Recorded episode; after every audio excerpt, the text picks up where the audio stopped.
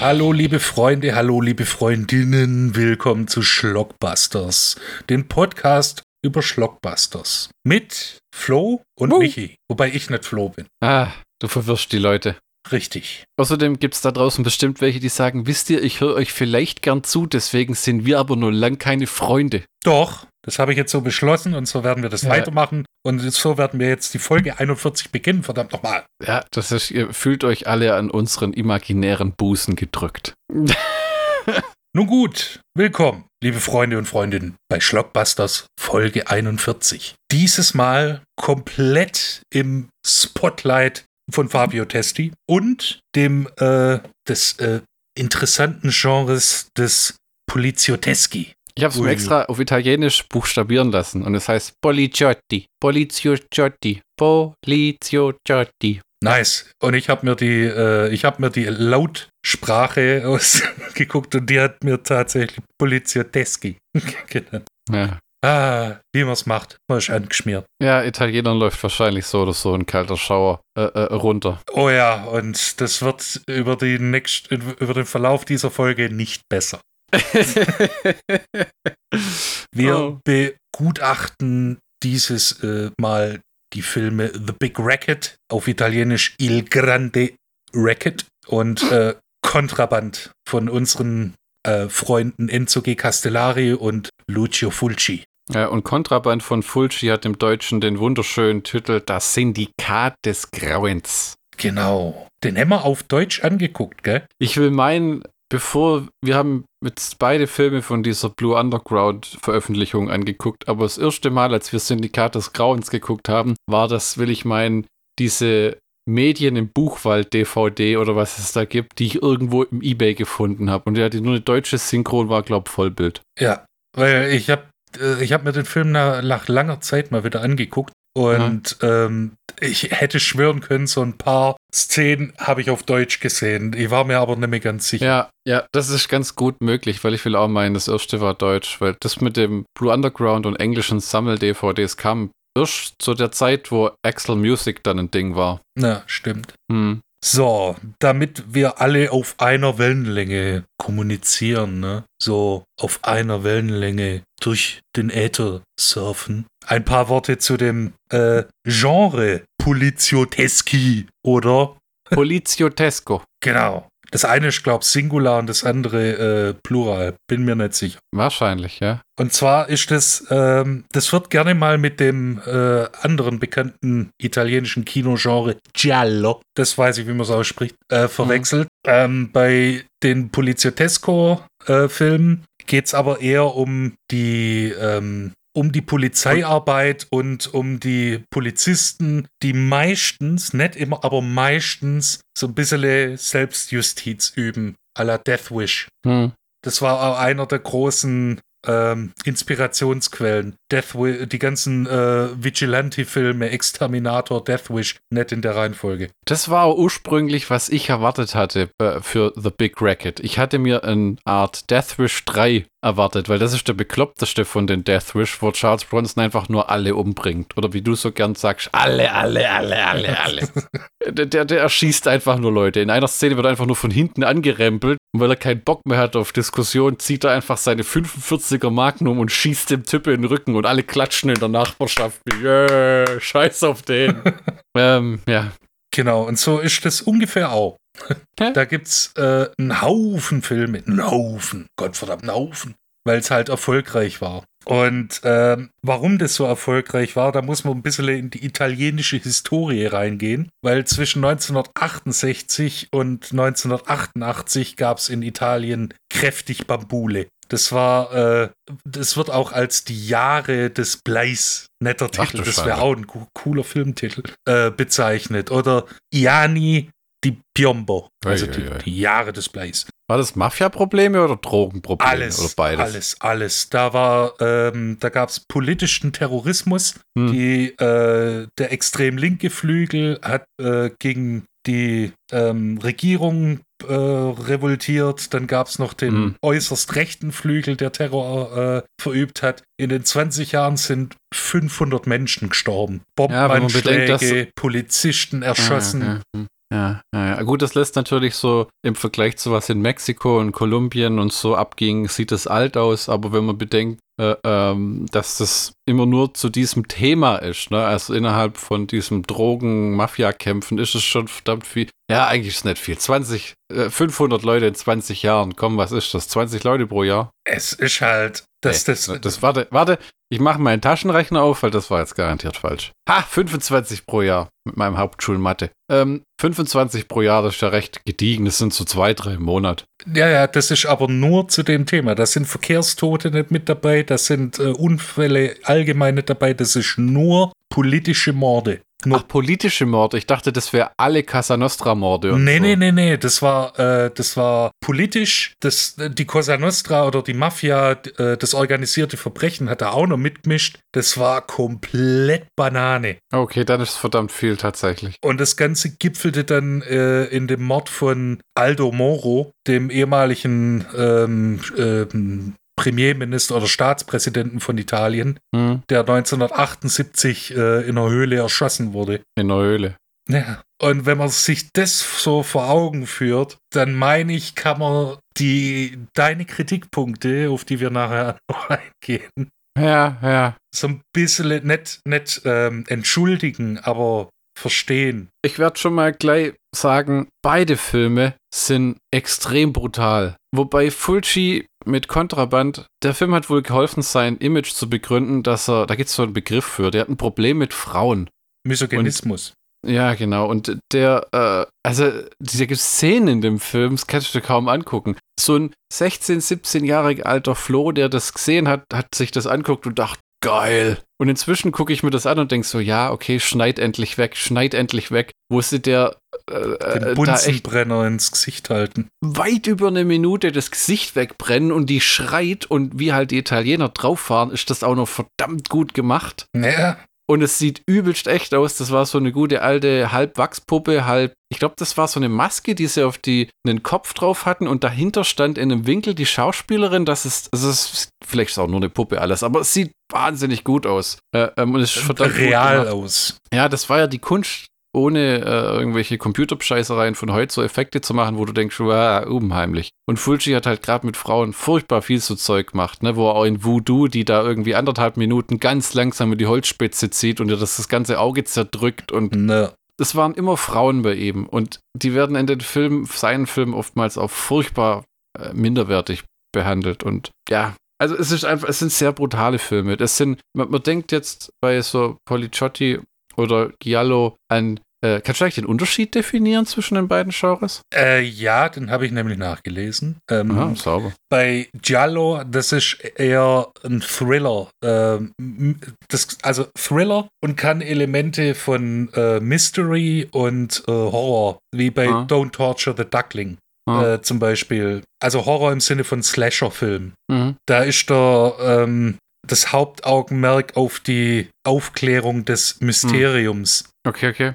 Also das klassische Whodunit. Bei den äh, Mhm. Poliziotti, da ist der, ähm, der Bösewicht klar definiert. Das ist schwarz-weiß. Schwarz gegen Mhm. weiß. Und beim Giallo ist das eher äh, so eine Murder-Mystery-Geschichte. Also ja, genau, dann kann man quasi sagen, Giallos sind die ähm, Slasher-Krimis Mhm. und äh, Policiotti sind eigentlich im Grunde Bandenkriegskrimis. Ja, Das ist auch nicht ganz richtig, aber das ist immer so, wie du sagst, zwei Fronten gegeneinander. Polizei gegen, gegen die genau. Bösen. Und äh, wie das natürlich immer beim äh, italienischen Film so ist, die Übergänge sind bisweilen fließend. Das war, ja, weil zum Beispiel äh, der einzige Policiotti, den Fulci je gemacht hat, war Kontraband. Ja, Und der Film ist halt auch ein wirklich ein halber Splatterfilm, weil der ist so dermaßen blutig auch noch. Also neben Ah. den Folterszenen und alles. Äh, aber genau, äh, doch, und es, äh, genau das macht den Reiz aus. Weil die, die Story an sich ist, ist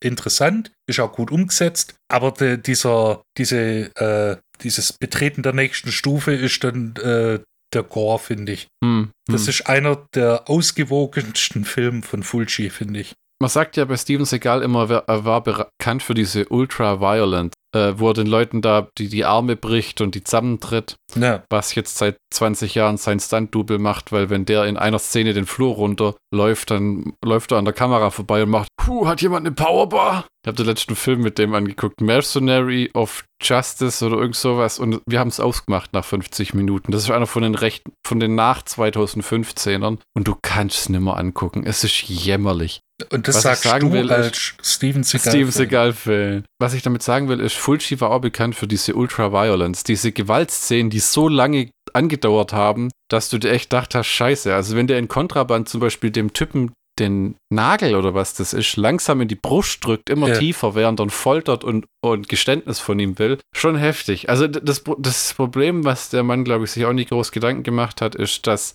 seine eigenen Charaktere, die das dann machen, halt auch nicht mehr wirklich als die Guten dastehen. Ja, weil das, der Typ in dem Fall hat es verdient, weil er hat, glaube ich, seinen Bruder oder den Bruder von jemandem erschossen. Aber es ist halt wirklich äh, äh, äh so eine Art Guantanamo Bay-Folter-Methode irgendwie. Ja, aber das macht auch so die Ambivalenz aus. Ich meine, du hast diese, diese klaren äh, Schwarz-Weiß-Charaktere. Also du hast hm. äh, Fabio Testi als den Helden. Aber ja. der muss richtig, richtig, richtig Scheiße fressen. Erstens. Und zweitens muss er quasi äh, Verbrechen begehen, in Anführungszeichen. Er ist in dem Film Verbrecher. Hm. Aber muss dann äh, über die normale Moral hinaus agieren und hm. äh, Leute foltern. Und das macht es dann wieder ungleich komplexer als dieses normale Schwarz gegen Weiß. Also wir haben schon vor dem Podcast geredet und haben gesagt, dir haben die Filme beide, kann man sagen, sehr gut gefallen. Ja. Okay, und ähm, ich fand Kontraband noch, kommt man noch am ehesten angucken, äh, äh, weil A, Fulci und sehr gut gemacht. Ich meine, gut gemacht sind die beide, da muss man nicht drüber reden. Handwerklich wissen die Italiener einfach, was sie tun. Und ich muss auch sagen, ich liebe einfach den Einsatz dieser Zoom-Linsen. Das finde ich fantastisch, wo die ganze Bildsprache durch diesen Zoom, du läufst rein, wir ziehen auf, du gehst hin, man sieht die totale und wieder nah. Das gefällt mir stellenweise besser als dieses moderne, wir drehen alles mit vier Kameras aus fünf Winkeln und schnibbeln es dann zusammen. Ja, das äh, auch bei uh, The Big Racket hast du hättest du mir nicht, äh, oder hätte ich nicht gewusst, dass es ein Enzo G. Castellari-Film ist, hätte hm. ich spätestens äh, ein paar Szenen. Bei der erkannt. Zeitlupe. Bei der Zeitlupe und diese, dieser, äh, die, äh, wenn er sich umdreht, äh, wenn äh, Sal Borghese stirbt, Spoiler, hm. Dieses äh, aus mehreren Winkeln dieses Umdrehen, dieses, dieser hm. Schockmoment. Übrigens, äh, ich möchte mal eine Sache nur allgemein sagen zum Thema Spoiler. Ich habe mir das nämlich noch einen anderen Filmpodcast angehört, oh, wo, disku ja, wo diskutiert würde, wie viel darf man spoilern. Und ich bin der Meinung, ohne dass wir je drüber geredet haben, es ist ein Filmpodcast. Ich mache mir jetzt nicht die Mühe, mit, dass wir zwei, eine, zwei Stunden oder eine Stunde über Filme reden, ohne wirklich die Handlung zu verraten. Also, äh, plus alles, was wir besprechen, wir hatten auch schon neuere Filme. Wenn ihr euch diese Podcasts anhört, ohne die Filme gesehen zu haben, könnt ihr die Filme danach immer noch genießen. Ja? Also, wenn ihr jetzt zu jemand seid, der sagt, nein, ihr habt das Ende von Six Sense verraten und jetzt ist kein Spaß für mich mehr. Äh, Tough Tits. Ja. Alter. Ja, ganz ehrlich. Also dann. Bei The Big Record hattet ihr 50 Jahre Zeit, den Film anzugucken. Ich habe mir so viele YouTube-Videos und Reviews vom Cinema Snob und Red Letter Media und alles reinzogen. Äh, äh, äh ohne die Filme zu kennen und dann später vielleicht auch mal einen von den Filmen anguckt, weil bis ich das wieder angucke, habe ich das eh vergessen. Ja. Und, und, und wenn ihr das nicht vergessen habt, dann passiert vielleicht zu wenig bei euch in eurem Leben. Tut mir leid. nee, ich, und ich meine auch, ich meine, der Film ist von 1976. Ja, komm. Man, und man, man, hat genug Zeit gehabt, den Film anzugucken. Ja, der Meinung bin ich auch. Genau der Meinung bin ich nämlich auch. Dass das, also, äh, äh, äh das ist ja jetzt echt nicht, das Zeug ist nicht von gestern. Na, naja. Äh, äh, Giallo-mäßig hast du, glaube ich, mehr gesehen als ich. Also mein großes Beispiel ist in dem Teil auch ein Fulci und zwar ähm, äh, The New York, Ri ah, okay. nee, New York Ripper. Ich meine, Don't Torture a Duckling ist ein furchtbarer Film am Ende des Tages eigentlich. Der ganze Gag ist, dass die Frau die ganze Zeit um das Kind rumschleicht und so Oh mein Gott, du Spoiler! und dich, du hast den Film gehasst. Wir haben den zusammen anguckt und nach einer halben, nach einer Dreiviertelstunde, nee, das war bei New York Ripper, gell, mit dem Yeah. Das ging, das ging dir so auf den Sack, dass du den Film fast abgebrochen hast. Den haben wir in Holland angeguckt, Ja. ähm, auf, auf dem kleinen tragbaren DVD-Player, den ich damals hatte, wo wir die Städte nach DVDs geplündert haben. Und es hat dich so genervt. Aber das ist ein Film, den ich auch sehr mag im Giallo-Genre. Weil auch wieder dieses Maß an Sexualität in dem Film ist fast schon albern, wo du ganze, wo, wo es eigentlich, es ist eigentlich schon dreiviertels Porno, muss man echt sagen. Ähm, aber die, die Gewalt und ähm, die, die, äh, äh, äh, äh, äh, die Ermittler, ich mag den Ermittler. Ich bin wirklich Mhm. einer von denen, die sagen, wenn der Typ einen Trenchcoat anhat, dann kann ich den schon gleich mal für ernster nehmen als ohne. Und wenn er dann ein Glasauge hat. Und ob am Ende einfach der Böse äh, weggeblasen wird, wo sie ihn dann endlich finden. Da wird niemand verhaftet. Der kriegt einfach das, den, Kopf, den Kopf weggeschossen und fertig. Naja. Ähm, soll ich äh, anfangen mit The Big Racket oder geht's bei dir weiter? Nee, du darfst, du darfst, du darfst. Okay. Ich habe das jetzt äh, äh, in geordnete Bahn gebracht. Jetzt, äh, das Thema von dem Film äh, ist, äh, von dem Film, das Thema von unserer Episode ist ja Fabio Testi, ein italienischer Schauspieler, ähm, der hier und bei Contraband die Hauptrolle spielt. Äh, und zu dem werde ich auch gleich noch was erzählen. Erstmal haben wir The Big Racket von Enzo G. Castellari ähm, mit einem Drehbuch von Dino Miauri, äh, äh, Massimo De Rita und äh, Musik von Guido und Maurizio De Angelis, alias Mhm. Oliver Onions Genau. die bei vielen äh, Bud Spencer und Terence Hill Film, Filmen, aber auch bei vielen äh, ähm, Western die Musik geschrieben haben und die es heute immer noch gibt und die immer noch auftreten. Richtig. Ähm, also am prägendsten war wohl wirklich die Bud Spencer Sachen, würde ich mal behaupten. Dafür sind äh, für das und äh, für die Originalversion von Santa Maria sind sie am bekanntesten. Also ich meine, die Typen haben so viele Film-Soundtracks geschrieben, es ist wirklich der Wahnsinn. Das war mal denn ihr Hauptding, wobei die auch äh, schreiben und in Wikipedia steht, sie sind keine reinen Filmkomponisten oder so. Nee, die machen auch Pop-Songs. Also das sind wirklich Ja, ja, ja. Vollblutmusiker. Ja, ja. Dann ähm, ein bisschen was zu Fabio Testi. Fabio Testi ist so einer von, ich weiß nicht, ob man das korrekt einordnen kann heutzutage, aber ein damaliger Leading Man im italienischen Kino. Wobei ich mir auch schon sagen habe lassen von, von äh, in, in Wikipedia-Artikeln über das damalige italienische Kino, dass so Enzo G. Castellari und Lucio Fulci und Bruno Mattei nicht wirklich zu den Leuten gehört haben, die man nach vorne geschoben hat, wenn man irgendwie das italienische Kino präsentieren wollte. Nee, das sind dann so Leute wie Pier Paolo Pasolini und scheiß Arthouse-Filme. Und da stand auch drin in dem Artikel, das hat damit zu tun, dass die schon ganz bewusst damals ähm, Filme gedreht haben, die für eine Auslandsvermarktung gedacht waren.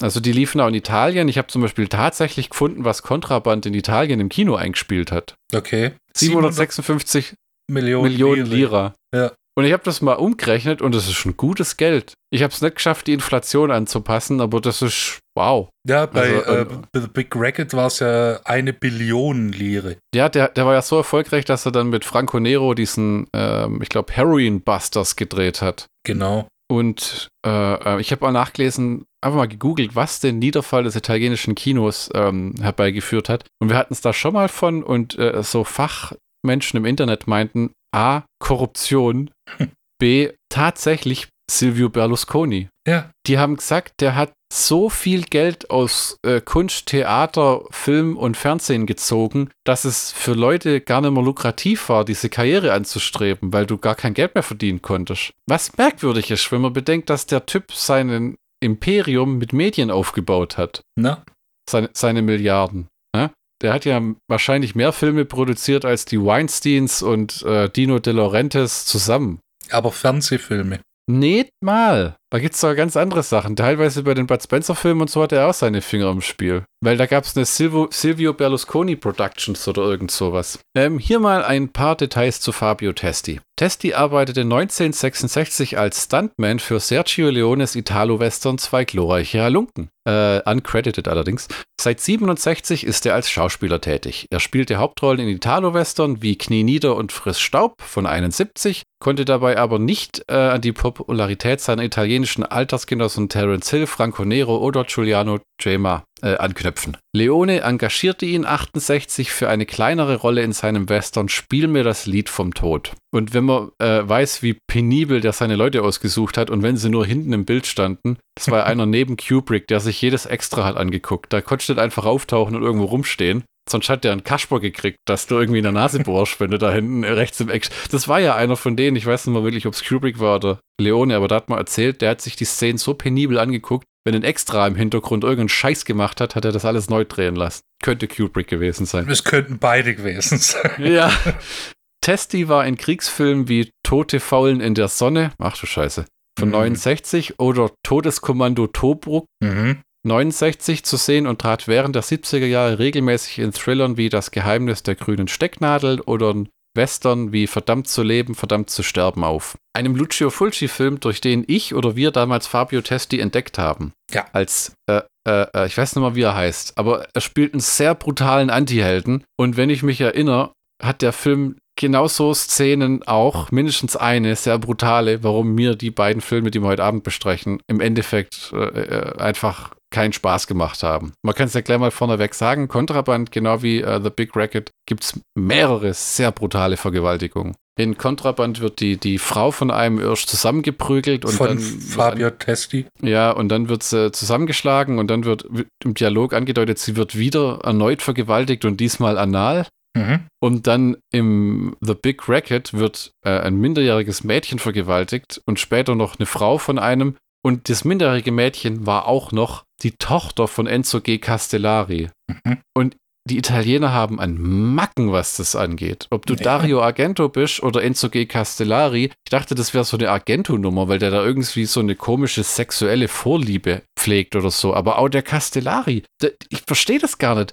Du musst ja, du bist Mann und Frau und hast eine Tochter und dann brauchst du ein Vergewaltigungsopfer für deinen Film und dann nimmst du deine eigene Tochter, weil keiner das machen will? Ja, vielleicht schreibt man den Scheiß raus. Ja, Ich habe inzwischen das Gefühl, diese Vergewaltigungen sind Teil von dem Genre. Kann das sein? jein. Das war Schock. Also wie, wie kannst du das auf eine, auf eine krassere Ebene bringen? Das ist Okay. genauso wie bei der äh, Torture-Porn äh, hier Debatte mit Saw und Serbian Movie. Für den Bösen ist das so immer ein Druckmittel in diesem Film, wo ich mir auch denke, bah. Ja, ich meine, deshalb sind es die Bösen. Und, und du, ja, aber oh, das, das, da ist der Unterhaltungswert von mir weg. Das ist, da erinnere ich mich immer, ähm, du kennst doch Tanz der Teufel, Evil Dead. Ja. Den, den ersten mit Bruce Campbell von Sam Raimi. Und da haben damals diverse Fans Sam Raimi gesagt, wir fanden den Film fantastisch, aber bei der Szene, wo die Frau von dem Baum vergewaltigt wird, hat es bei mir aufgehört. Wo Sam Raimi dann tatsächlich geschalten hat und gesagt hat, oh, das war nicht meine Absicht, ich will ja, dass Leute meinen Film gern angucken. Ne? Äh, äh, und hat sich, hat dann gesagt, er wird sowas nie wieder machen und hat es im zweiten Teil dann wieder gemacht, weil es ihm scheißegal war. Aber der Punkt ist, äh, der Punkt, der Punkt ist, äh, äh, die, diese Szenen sind verstörend und für manche ruinieren sie das filmische Erlebnis und das hat's für mich, weil es einfach, ah, ich habe wirklich, Kontraband habe ich vorgespult und habe mir gedacht, na okay, äh, äh, aber bei äh, The Big Racket habe ich tatsächlich erst mal ausgemacht. Da habe ich dir auch ja die SMS geschrieben, wenn ich Mhm. habe hingeschmissen. Äh, und du sagst ja das öfter mal, du hast gerage quittet. Ist das dann für dich auch so, wo du sagst, den Dreck werde ich mir nicht zu Ende angucken und dann denkst du dir, ach fuck it, wir müssen da ja irgendwie drüber reden. Jetzt muss ich mir das noch voll reinziehen. Ja, aber meistens ist dann nicht über sowas, weil. Sondern weil die Leute sich dumm anstellen. Ja, weil, weil, Okay. die, weil die Handlung für mich nicht, auch nicht im Kontext von dem Film nachvollziehbar ist. Okay. Weil sie Okay. selbst im, im Filmuniversum dumm ist. Und bei sowas denke ich dann, es that's the shit, das, was böse äh, Leute, das ist der Scheiß, den Bösewichte machen. Ja. They fuck you up. Ich Da finde, habe ich aber lieb. Ja. Da habe ich aber lieber den Bunsenbrenner am Gesicht von der Frau für fast zwei Minuten als diesen Scheiß. Weil Also, das ist so. also nicht, dass mir sowas, äh, solche, solche Vergewaltigungsszenen irgendwie Spaß machen oder dass ich die toll finde. Ich finde es ja genauso grausam wie jeder andere. Aber im filmischen Kontext finde ich sie nachvollziehbar, wenn das Sinn macht. Hm. Und äh, die Bösewichte kriegen auf die Fresse. Das ist wichtig. Wenn die, äh, wenn die irgendwie davongekommen wären, dann wäre es für mich auch, dann hätte ich gesagt, fuck it, Alter. Ich mag Ah. in Anführungszeichen Happy Ends. Auch wenn es in dem Film äh, Happy End ist Auslegungssache. Ah. Testi spielte zudem die Hauptrollen in den Policetti-Filmen Racket bei Anruf Mord und Dealer Connection. An der Seite von Lou Castell spielte Testi in dem Film Nada von Claude Charbol, wahrscheinlich jetzt den nächsten Namen geschlachtet, einen kommunistischen Revolutionär in Frankreich. In dem Film Nachtblende von Andrei Schulawski spielte Testi den Liebhaber von Romy Schneider. Oh. Mhm. Man muss dazu sagen, ähm, Fabio Testi ist sehr gut gealtert. Der sieht inzwischen aus wie ein fitterer Sean Connery. Und das war jetzt kein Witz, weil Sean Connery tot ist, äh, sondern der sieht einfach aus wie ein lebhafterer Sean Connery. Und den gibt es immer noch. Schauspielern tut er mehr so viel, äh, aber scheinbar ist er fleißig unterwegs im italienischen Fernsehen, womit man ja, wie wir wissen, von unseren eigenen Fernsehlandplagen, die es so gibt, ganz gutes Geld verdienen kann. Ja, Seit Mitte der 80er arbeitete Fabio Testi regelmäßig al- als Fernsehschauspieler. 2003 trat er in der italienischen Reality-Show Ja. Le Isola di Famosi, die Insel der Berühmtheiten, in Erscheinung. Zwischen 79 und 96 war Testi mit Lola Navarro verheiratet und hat drei Kinder. 2007 kandidierte er bei der Bürgermeisterwahl in Verona und errang 0,439 äh, 437 Prozent der Stimmen. Autsch. gut. Testi gilt als Anhänger des ehemaligen italienischen Ministerpräsidenten Silvio Berlusconi. In verschiedenen Wahlwerbespots ist Testi als Unterstützer für die damalige Partei Berlusconis Forza Italia aufgetreten. Es hat damals aber auch geholfen, wenn du Berlusconi unterstützt hast und du warst schon in der Medienbranche tätig, weil der quasi hintenrum überall seine Finger drin hatte. Ne. Das ist jetzt eine Behauptung von jemand, der nie in Italien gelebt hat, der zu der Zeit noch gar nicht gelebt hat. Aber wenn man das so nachliest und wenn man dann sieht, dass Berlusconi ein Milliardenimperium mit Medien erschaffen hat, aber dann du hast das Gefühl, wenn du ihm eine Kamera zeigst, dann d- er wirkt, wie wenn er keine Ahnung davon hätte, wie wenn er einfach damit Geld verdient hätte, weil das andere gemacht haben. Und Ja, dann so halt das genutzt, genutzt und der, dem ging es mehr darum, die Medien zu kontrollieren, weil wenn du die Zeitungen kontrolliert hast, kontrollierst du, was die Leute wissen. Ja, und es kann ja auch sein, dass die, äh, dass die Partei äh, Forza Italia ähm, vernünftige Ziele hat. Die können ja nichts dafür, dass Silvio Berlusconi einfach ein korruptes Arschloch ist. Ja, ja. Ähm, zu dem Film selber, The Big Racket, wie bei vielen Filmen, ähm, die mir nicht so gefallen, äh, was man zuletzt bei Arthur 2 gemerkt hat, halte ich mich in den Kommentaren eher bedeckt. Was ich nämlich mache, äh, äh, wenn ich merke, es ist nichts so für mich, äh, ich versuche es ganz anzugucken, was ich bisher immer geschafft habe, aber ich mache mir kaum Notizen. Was ich gleich sagen kann, äh, bevor ich äh, zur Handlung komme, die äh, ich mir aus dem Internet kopiert habe und mit dir durchgehen werde. Ich habe den Film actionlastiger erwartet, als er war, weil die das vermarktet haben auf dem Cover mit äh, Fabio Testi mit dieser Shotgun und dem Patronengürtel. Da habe ich gedacht, oh, Geballer, Geballer, Geballer. Es gibt Geballer, aber das ist hauptsächlich am Ende und die große Schießerei ist das auch nicht. Äh, nee, aber das ist das groß reine Machen. D das ist, ähm, wenn du zwischen den beiden Filmen dir einen raussuchen müsstest, welchen würdest du nehmen? Schwierig, weil ähm, Kontraband hat die besseren Effekte Hm. und ähm, The Big Racket hat keine alten Mafiosis, die am Ende auftauchen, Richtig, um alle über den Haufen zu bolzen. Das ist wirklich eine geile Szene, wenn die da Ich- alle kommen. Kontraband hat Action und Humor Hm. äh, an Stellen, wo du sie nicht erwartest. Bei Big Racket ist der Humor auch vorhanden, aber nicht so ausgeprägt. Hm. Da gibt es schon so ein paar äh, Szenen, wo du sagst, ja, das macht mich äh, die äh, erste Vergewaltigungsszene von zweien fast vergessen. Ähm, nee, ähm, aber äh, äh, ich finde ich find sie tatsächlich beide gleich gut. Wahnsinn, okay, alles klar. Mhm, mhm. Unter anderem, weil The Big Racket in zumindest in Teilen für mich ein äh, äh, Inglorious Bastards in der modernen Zeit ist. In der damals modernen Zeit ist. Okay, es ist ja tatsächlich so, dass sie in The Big Racket noch so ein Team zusammenstellen, um dann diese Bösen zur Strecke zu bringen. Aber wa- wa- was zum Beispiel mich gestört hat, ich meine, das ist das Genre, das ist einfach nichts für mich, das muss man sagen. Ich habe früher erwartet, dass der aus der Polizei aussteigt und Selbstjustiz begeht. Oder sich in der Selbstjustiz übt. Das passiert ja ganz, ganz, ganz am Ende erst. Ja, da Also- geht erstmal eine halbe Stunde tatsächlich mehr oder weniger, ist ein normaler Krimi in Anführungszeichen. Ja, und, und, und was mich gestört hat, ist auch wie so blöd. Ähm, Ich glaube, Fabio Testi heißt in Kon bei Kontraband heißt er, glaube ich, äh, Luca. Ja. Und bei The Big Racket Nico. Mhm. Wie saublöd sich Nico in The Big Racket anstellt, wenn er diese Bösen am ersten Mal verfolgt. Ja, aber deshalb kriegt er ja massiv auf die Fresse. Das kann man dem Film schon vorwerfen, weil der fährt zu den Bösen zu ihrem Treffpunkt hinterher, so eine Bauschuttgrube, und dann zweigen die Autos so ab und dann denkst du so, ah, cleverer Kerl. Nicht, dass sie ihn bemerken und so. Und dann, wenn alle auf dem Haufen stehen und reden, fährt er im Hintergrund hinter so einen Erdhügel wie, fahr langsam, dann bemerkt dich niemand. Und das wird so ein scheiß Auto, das ankommt und hinterm Erdbügel parkt. Und dann hauen die dem auf die Fresse, Junge. Du. Also, äh, äh, aber ja, da merkt man auch, dass es ein Enzo G. Castellari-Film ist, weil der auch einfach seine Zeitlupe mag, ne? Wenn die da alle auf das Auto eindreschen und äh, alles niederschlagen und die Scheiben zerbrechen. Diese kleinen italienischen Autos von damals sind einfach für mich auch nicht auseinanderzuhalten.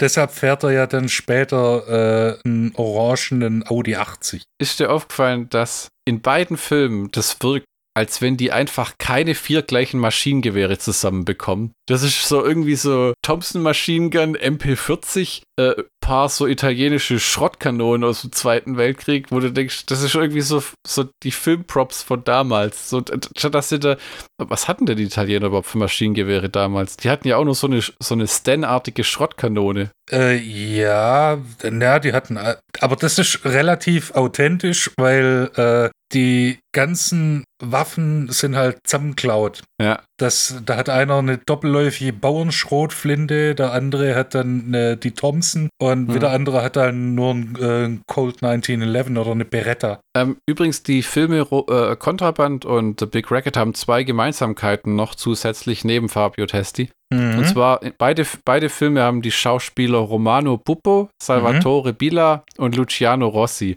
Das fand ich auch geckig. Da habe ich mir gedacht, äh, weil die liegen ja immerhin vier Jahre auseinander, aber ich glaube, da gab es wirklich damals solche Genregrößen, auch in den Nebendarstellern, die äh, bei den Nebendarstellern, die du einfach gerne in den Filmen hattest. Ja, das ist genauso wie äh, Salvatore Borghese, der äh, hat auch in vielen Bud Spencer und Terence Hill Filmen mitgemacht.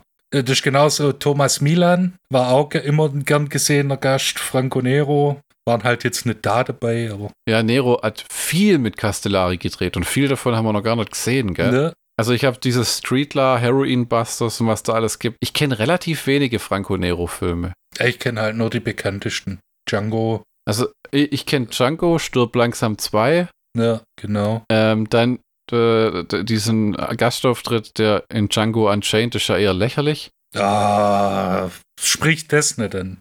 Das sind auch Dinge, die ich an Tarantino bis heute nicht verstehe. Wenn er diese Leute so idealisiert, warum steckt er dann jemand wie Jamie Foxx in die Hauptrolle und denkt sich, der hat so einen wunderschönen Franco Nero in diesem Junkwood und Unchained-Film und dann hat er in einer scheiß Szene an der Bar für so eine hirnverbrannte Anspielung, wo der den dann Django nennt, wo wir, wir beide uns eher echt nur fremdschämen und denken, Gott, ja, und Oder? Dann, und dann bekommt weißt du, Franco Nero wird gebitchslappt. The D is dann, silent. Weißt du, und dann, und dann wird er, dann macht er immer rum mit, ja, er dreht im Jahrzehnt nur drei Filme. Alter, dann schnapp dir doch einfach Franco Nero und dreh mit dem mal einen Western und dann hol nur andere Genregrößen, die noch leben, dazu. Nein, da furzt man dann so einen Scheiß. Äh, das ist einfach, bei uns ist nämlich so Tarantino schon so irgendwann um Kill Bill rum entglitten. Bei Death Proof war es dann endgültig vorbei und Endglorious Bastards war dann nur noch so, na Gott. Ne, bei mir war es aus mit äh, Inglorious Bastards tatsächlich. Ja. Da war der Ofen für mich aus.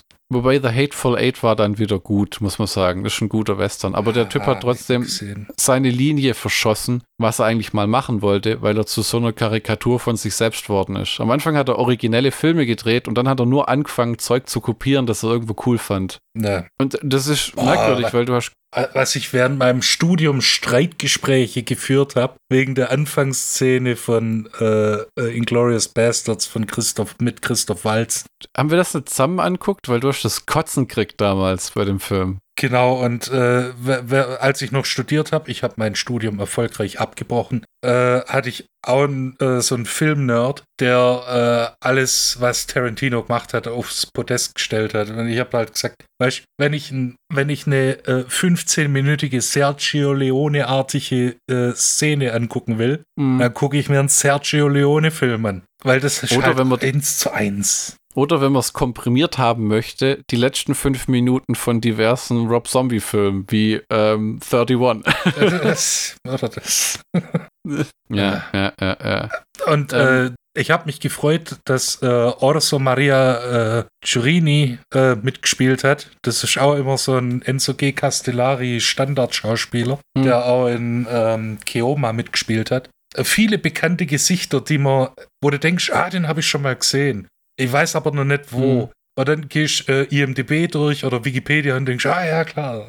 mein persönlicher Favorit ist Vincent Gardenia. Ähm, der, äh, der, der, der spielt ähm, bei Little Shop of Horrors mit Rick Moranis Mr. Muschnick. Ja. Und zwar der, der Typ ist fantastisch. Der hat so ein Gesicht, den er, so blöd das klingt, den erkennst du sofort wieder. Ja. Und er wirkt immer so sympathisch. Und es wirkt da, das funktioniert bei The Big Racket fantastisch, weil der so ein richtiges Arschloch spielt. So einen kriminellen Wichser, der aber eine Bank überfällt und dahin geht, machen Sie sich keine Sorgen, tun Sie einfach, was der junge Mann sagt. So sein Sohn bedroht alle mit der Waffe und er tun Sie das Geld da rein, das wird schon gleich alles vorbei.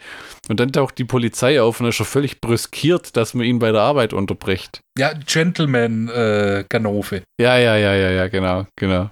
Er will niemandem wehtun, er will nur das Geld. Trivia-Bits zu The Big Racket. Aufgrund des großen Erfolgs dreht der Regisseur Castellario mit Testi 77 den Film Dealer Connection, die Straßen des Heroins, äh, den ich tatsächlich auch noch auf DVD habe, aber noch nicht gesehen eine Szene, ja, schön, dass die Trivia das erwähnt, wo Fabio Testi in dem Auto den Hang runterstürzt. Mhm. Alter Falter. Richtig krasser Scheiß. Erschreckend realistisch, ne?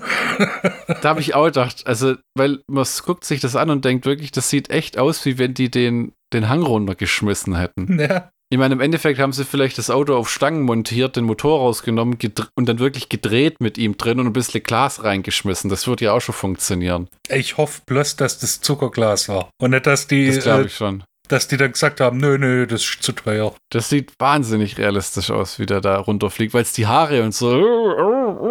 Ja, brutal. Ja. Und das alles schön in Zeitlupe. Ja, ja, wie Enrique Castellari es eben gern, gerne tut. Zur Handlung. Rom versinkt im Verbrechen. Inspektor Palimieri ist ein junger Polizist voller Ideale.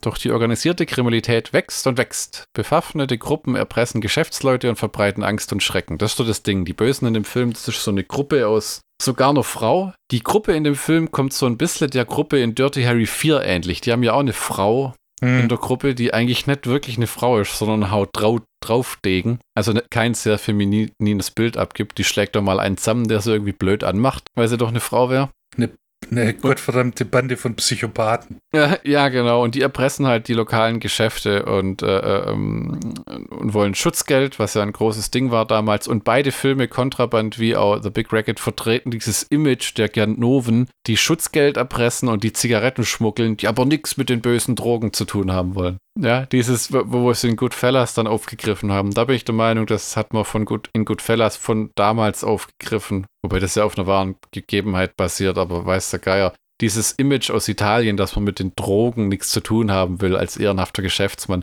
weil ja Prostitution, Erpressung und, und, und Schmuggel so viel ehrenwerter ist, weil da weniger Leute draufgehen. Ja. So ein Quatsch. Ähm, unter der Leitung des Anführers Rudi aus Marseille verschärft sich die Gewalt der Verbrecher. Palimieri möchte die Kriminalität eindämmen, Fabio Testi. Nach einem Anschlag auf sein Leben verliert Palimieri das letzte bisschen Vertrauen in die Justiz und die staatlichen Organe. Die Opfer der Verbrechen sagen aus Angst nicht aus. Gerichtsverhandlungen kommen nicht zustande und und der findige Anwalt Giovanni Giuni verhindert jede Verurteilung der Verbrecher. Das ist so ein typisches Ding, wo sobald der Anwalt den, der, das Verhörzimmer betritt, schreien die rum und beschweren sich, sie werden geschlagen werden und, und uh, der haut die dann wieder raus. Palimieri verliert infolge seiner Ermittlungstätigkeit seine Anstellung bei der Polizei. Um die organisierte Kriminalität zu bekämpfen, greift er zu ungewöhnlichen Mitteln. Schrotflinte. Und, ja, und äh, er will die Kriminalität mit einer schlagfertigen Truppe bekämpfen. Diese Gruppe setzt sich aus Sträflingen, Opfern der Kriminellen und verdrängten Konkurrenten der Verbrechern zusammen. Mit dieser Gruppe lauert er in einer verlassenen Industriehalle den Verbrechern auf. Zu seiner Überraschung erkennt Palimeri, dass die Verbrecher mehrere Polizeibeamte bestochen haben. Kopf der Bande ist Anwalt Giovanni Giuni, während Rudi aus Marcells nur eine untergeordnete Rolle spielt. Das Gefecht zwischen Palimeris Gruppe und den Verbrechern überlebt Palimeri als einziger und zerschlägt dann in Wut seine Shotgun. Freeze Frame Ende. Richtig. Der ist richtig pisst am Ende. weil das sieht so, eine Zeit lang sieht das ganz gut aus, weil die sich überall verstecken und noch lange ausharren, aber dann alle irgendwie halt doch noch über den Haufen geballert werden. Ja.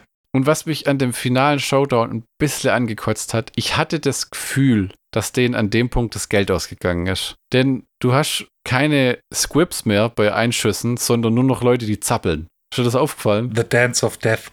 Ja, so, oh, oh, roll, roll, roll, hüpf, Kegel. Ich kann mir vorstellen, dass Enzo G. Castellari sagt, äh, das sieht man eh nicht. Roll dich mal rum. Ach so, ja, das könnte natürlich auch sein. Es ist ein Film, wo mir selbst ohne diese äh, eine Szene Wobei es gibt zwei von denen, glaube ich, in dem Ja. Film. In dem Film gibt es zwei. Der Hauptcharakter nicht so richtig gefallen hat. Weil der, der ist, er ist so ein bisschen ein Macho, er ist unentschlossen, ähm, er will dann gegen das Verbrechen vorgehen, äh, äh, äh, also mit dieser Gruppe und verkackt es dann aber auch kräftig. Weil das läuft nicht unbedingt nach Plan. Dafür kann er in, in, im Endeffekt zu 100% auch nichts, aber es ist einfach, es war nicht mein Film. Was hat dir so gut gefallen an dem Ding? Ähm, erstens mal äh, ist mir der Zynismus von äh, solchen Filmen nicht unbekannt. Also das ist äh, so ausschlaggebend für dieses italienische Exploitation-Dingens, äh, Anti-Helden. Äh, er stellt eine Gruppe zusammen, er überlebt als einziger. Sowas und diese düsteren Aussichten. Ich, ich weiß nicht, mir gefällt sowas. Das ist nicht einfach und jetzt sind wir alle fröhlich, sitzen am Grill und lachen über diese komische Schildkrötenhandpuppe. Schildkrötenhandpuppe? Here comes to Frogtown halt. Nee, Return to Frogtown. Das, Das war ein Frosch. ja, scheißegal. Es ist Es heißt Hell comes to Frogtown, nicht Hell comes to Turtletown, Ja, ja. Michi. diese beschissene Handpuppe und dann stehen wir da und, und lachen und dann ist Freeze Frame. Ich mag diese düsteren Aussichten. Dann diese Bildsprache von Enzo G. Castellari, die einfach einmalig ist. Du weißt sofort, dass es ein Enzo G. Castellari-Film ist. Der ist so ein bisschen wie Edgar Wright, also bei dem merkst du immer sofort, wenn der, der Film, wenn der den Film gedreht hat. Der Ed Edgar Wright, Rob Zombie, Sergio Leone, Stanley Kubrick. Ich glaube, deshalb mögen wir die, äh, die Regisseure auch so gern. Ah. Und äh, dann finde ich, Es ist aber in, zu dem Thema Wahnsinn, wie viele Regisseure keinen eigenen Style haben, so. Also zum Beispiel ähm, so ganz berühmte Leute wie, sagen wir mal, Chris Columbus. Ja. hm, Kann ich nicht erkennen, dass ein Film von dem ist. Das erkenne ich manchmal erst im Abspann. Ja, also Enzo G. Castellari hat äh, stylisch einiges drauf. Mit, äh, mit den Kam der benutzt da die Zoom-Linsen fantastisch, dann hat er seine Zeitlupe und auch wie er Leute in Großaufnahmen ins Szene setzt. Viele Großaufnahmen habe ich auch immer das Gefühl bei ihm. ja, ja, das ist, äh, das äh, hat Sergio Leone äh, ins Leben gerufen. Auch dieses, äh, okay, ich stelle die Typen jetzt genauso hin, dass sie alle scharf sind, aber äh, immer weiter wegstehen. Das ist ja, das hat ja Leone zu einer Kunstform erhoben. Ja, ja, ja, ja, ja. Also das ist, äh, ähm, dazu muss man sagen, ein guter Filmemacher kann durchaus schlechte Filme machen. Mhm. Denn ähm, Wert auf bestimmte Prioritäten wie Bildsprache und Ton und, und, und Schauspieler und Kameraeinstellung hilft, aber es Es- macht kein, es, es macht einen schlechten Film nicht besser. Es gibt hundsmiserable Hollywood-Filme, die sehr gut gemacht sind, zum Ja. Beispiel die Transformer-Filme. Äh, Handwerklich sind die fantastisch, aber inhaltlich, die Geschichte ist scheiße äh, äh, und damit geht's eigentlich schon flöten. Ja, Ja. und dann hast du auch noch äh, Schauspieler, die äh, eine Ausstrahlung haben von der Maggi-Tütensuppe. Die jemand versucht, ohne Wasser zu essen. Ja, und dann, und dann hast du halt hier einen Cast, Fabio Testi, äh, Vi- Vincent äh, Gard Gardenia, Renzo Palmer, Orso Maria äh, Gureni. Es wirkt halt wie wenn die an dem Punkt schon, das waren lauter schon alte Hasen, die wussten, was sie taten. Ja, Autor Testi war schon an dem Punkt zehn Jahre im Business und hing an Filmsets rum. Ähm, man merkt die Erfahrung den Leuten an. Es ist schon ein handwerklich, äh, die Geschichte ist auch da und die Geschichte ist, ist halt nichts für mich, aber die ist sehr gut erzählt. Ja, also es ist, äh, ich bin ja eh einer, der sich mit Krimis schwer tut. Wenn du mich quälen willst, dann setz mich am Sonntag zum Tatort gucken vor den Fernseher. Ja, gut, also Tatort ist ja auch nicht gleich Tatort. Gib mir, gib mir Zollfahnder Cressin vor allem anderen, Alter, was nach 2000 auf äh, hier rausgefurzt worden ist. Gib mir die Tatorte mit Gustl Bayerhammer oder äh, Hans-Jörg Felmi, wo auch noch der Soundtrack aus, äh, äh, aus Bands wie Can oder Pink Floyd besteht. Da gibt es so einen harten Kern, der behauptet, dass das damals besser war, gell? so äh, weit vor 2000 und weit vor den 90ern, bevor das zu so einer Massenproduktion verkommen ist, wo sie dann im Jahr 50 so Dinge rausfurzen müssen. Ja, wo, wo, wo dann auch noch, wo selbst äh, Sam Fuller eingedreht hat. Äh. Hier Big Red One und so. Hollywood. Ich habe mal den letzten Tatort, den ich in voller Länge gesehen habe, das war bei der Arbeit in einer Bar in Stuttgart, wo es so eine Premiere gab. Das war der erste mit Til Schweiger. Super. Und das war furchtbar. Also das war wirklich furchtbar. Vor allem nichts ist schlimmer als deutsches Fernseh-Action-Kino. Als Filmnerd denkst du immer, alle anderen wären Idioten und die haben doch keine Ahnung, wovon sie reden. Von sie reden. Die haben genauso die Seagal-Filme geguckt und die John Who-Filme und, und äh, wissen, wer die Second Unit äh, Action gemacht hat bei den ganzen Streifen und so. Aber irgendwie kommt da immer nur Scheiße bei raus, weil es einfach nur immer, und vor allem ein Tatort ist kein Geballer. Das passt da einfach nicht rein. Und wenn dann plötzlich der Ermittler mit einer Bazooka rumrennt und mit einem Maschinengewehr, da denkst du dir, hm. Okay, wo, wo, wo, wo, wo ist Max Giermann? Das ja, das ist ja was so Leute wie Columbo zu so tollen Ermittlern machen. Ja? Weil die Leute einfach merken, dass sie geliefert sind. Ja? Da musst du mit einer Waffe draufhalten. Ja. Wenn der am Ende sein, seine Sachen voll sagt, dann wissen die, sind am Arsch. Ja, Columbo hat in keiner Folge eine, eine, äh, eine Waffe. Ja, weil er es nicht braucht, weil er die Ja. Jungs da immer vor der Tür stehen hat, wenn er schon vermutet, dass das hinten losgeht. Und das ist ja auch das Schöne an Columbo. Du weißt von Anfang an, wer der Mörder ist und kannst jetzt Columbo dabei be äh, beobachten, wie er nach und nach dem Täter auf die Schliche kommt. Das ist schon, ich bin ja ein Krimi-Schnösel, aber Columbo ist schon eine einzigartige Schönheit, diese Serie. Die letzten Folgen, wo Peter Falk dann schon wirklich alt war, die Ja. waren ein bisschen, Die waren nicht so gut. ja, Ja. da hat man es dann mehr noch gemacht aus Liebhaberei, weil dem, die besten Folgen sind echt so die 70er. Ja, Da ist auch äh, äh, immer ein, äh, hier äh, ein Star als äh, Bösewicht, also als Mörder. Ja, äh, ja. Leonard Ja. Nimoy, Vincent Price. ja. Ich glaube, in einer Folge ist sogar William Shatner, kann es sein? Ja, ja, ja. Und ähm, in einer Folge ist sogar, glaube ich, Ding dabei. Ähm, Mord ist ihr Hobby persönlich. Ähm, Angela, Lansbury. Eine ganz junge Angela Lansbury. Naja, die war damals auch schon 50. Ja, ja. Gut, aber sagen wir mal so. Viele haben es versucht. zusammen mit Maggie Smith und Betty Davis werden sie irgendwann äh, die Welt aus der Apokalypse führen. Es wäre nicht so lustig, wenn es nicht wahr wäre. Oder wahr sein könnte. Hast du noch was zu sagen zu The Big Racket? Ähm, ja, ich habe es vorher angeschnitten. Hm? Äh, diese, dieser zweite, zweite oder dritte Akt, je nachdem, wie man den Film aufteilen will. Hm. Das ist ähm, tatsächlich Inglorious Bastards, dieser, diese Gruppe von Misfits, die dann äh, versuchen, ihr, also ich habe viele Parallelen zu Inglorious Bastards gesehen. Von Enzo G. Castellari, muss Ja. man, glaube ich, auch mal Ja, ja, dazu sagen, ja. bei den jungen Leider Leuten. ja. Im Original gibt es keine französische Sch- Sprachsegmente, wo man denkt, ah schneid alles raus. ja. Im Original geht der Film auch 100 Minuten Bastia. ja, mit Fred Williamson. Und Bo Svensson. Hallo, ich, mein Name Mhm. ist Bo, Bo Svensson. Möchtest du Knäckebrot knuspern? ja. Kommen wir dann schon zum Ähm, Schlockbusters-Count von The Big Racket? Blockbuster von. Ja, ja.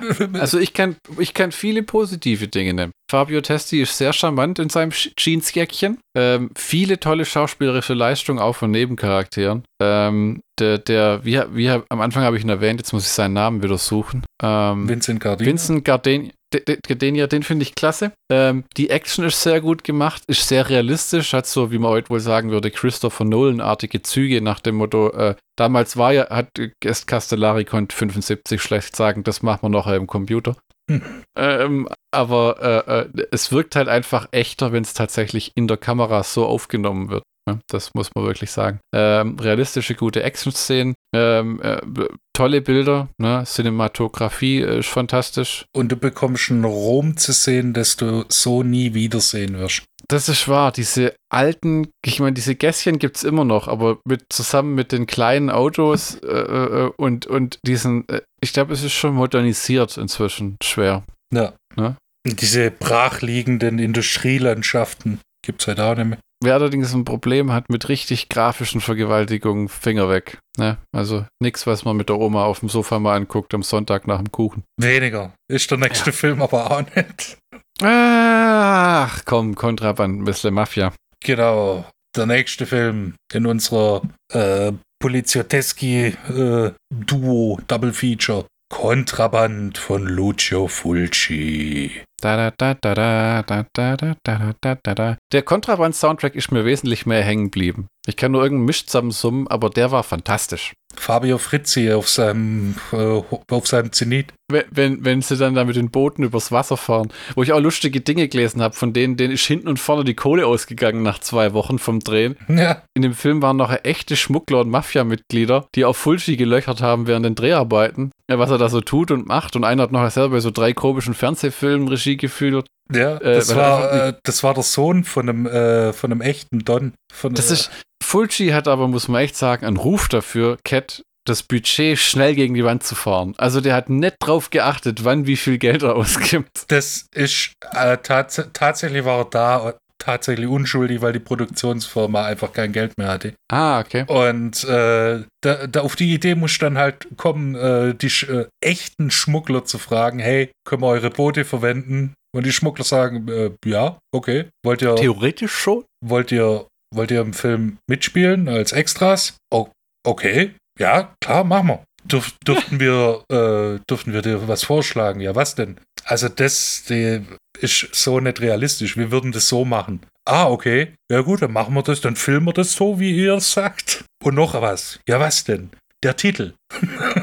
das war, äh, Ah, der genau, ja. Originaltitel war, glaub, äh, Il Contraband äh, Vi Vi äh, Violence oder sowas. Und äh, die Schmuggler haben dann gesagt, wäre es nicht irgendwie catchy oder besser, wenn man den Film einfach nur Kontraband nennen würde. Kennst du den italienischen Titel tatsächlich? Nicht auswendig, müsste ich jetzt auch nach. Okay, nee, das macht ja nichts. Und äh, wurde dann tatsächlich zu Kontraband äh, geändert. Und das haben halt die Schmuggler, die echten Schmuggler, haben dann gesagt, äh, ja, ist doch cool. Ok- ok- Okay. Das war ja, da gibt es ja diese tolle Szene, wo die ähm, Polizei das Dorf hochnimmt und du hast das Gefühl, keiner in Italien hat damals eine einzige Zigarette geraucht, die auf legalen Weg erworben wurde. Das, es könnte wahr sein.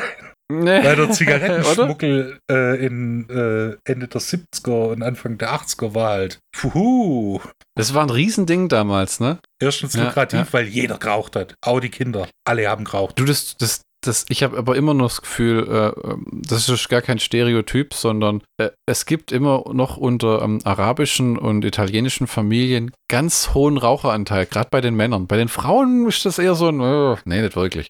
Das ist so ein Männerding bei denen. Äh, bei a- arabischen Dingern, äh, arabischen Kulturkreis, die Wasserpfeife. Äh, Ja, aber auch gerade der normale Zigarette. Also, weil ich Ja. beziehe das jetzt darauf, weil ich war jetzt beruflich bei der EM war, bei einem, bei 1200 Italienern stand ich, als die die, die, die EM 2021 gewonnen haben.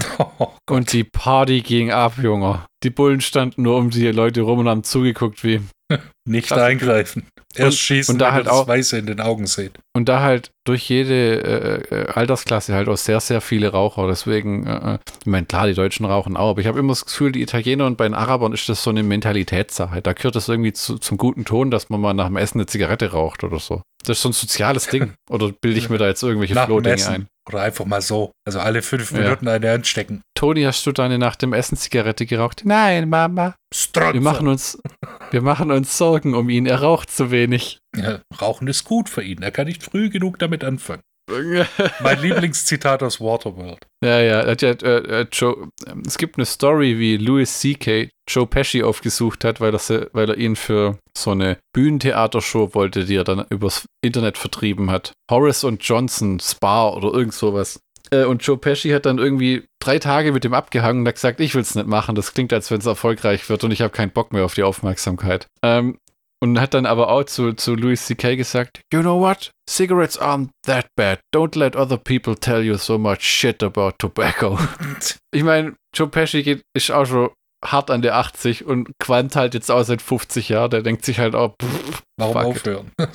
Aber auf jeden Fall, Zigarettenschmuggel war ein Riesending damals. Glaubst du, das ist, irgendwann, das ist irgendwann zusammengebrochen? Oder macht man das immer noch so sehr? äh, nee, das ist zusammengebrochen, weil ähm, das hat mein Vater mir erzählt, als, als der das erste Mal in Ostdeutschland war nach der Wende. Ah.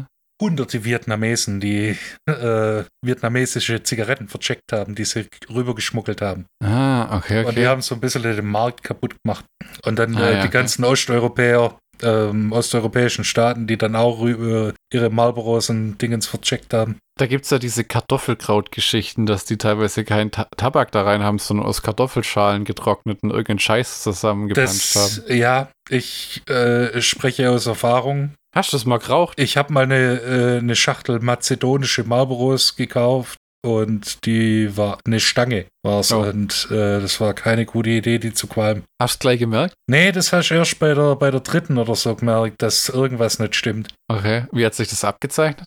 Äh, Das, was nicht stimmt. Ich habe mir Ja, den Filter mal genau anguckt und habe gesehen, dass die nicht so sauber äh, geklebt waren, dass Ah, der okay. äh, Aufdruck von Marlboro auf der Zigarette selber nicht hundertprozentig richtig war. Ah, okay, ich habe jetzt gedacht, du sagst schon irgendwie bitterer Nachgeschmack oder äh, der Filter war schwarz statt braun oder irgend sowas. Nee, nee, der, der, der Geschmack ging sogar bis zur dritten und dann hat es nur noch gekratzt und äh, hab äh, dann hu- äh, husten müssen. Das muss runtergehen wie Babyöl. Ah, nee, es wird halt nicht im Hals kratzen. Also das Hm. habe ich so in meiner Raucherkarriere gelernt. Echte Männer würden behaupten, du trinkst einfach zu wenig Bier beim Rauchen. Ja. Wahrscheinlich wieder Druckergrau.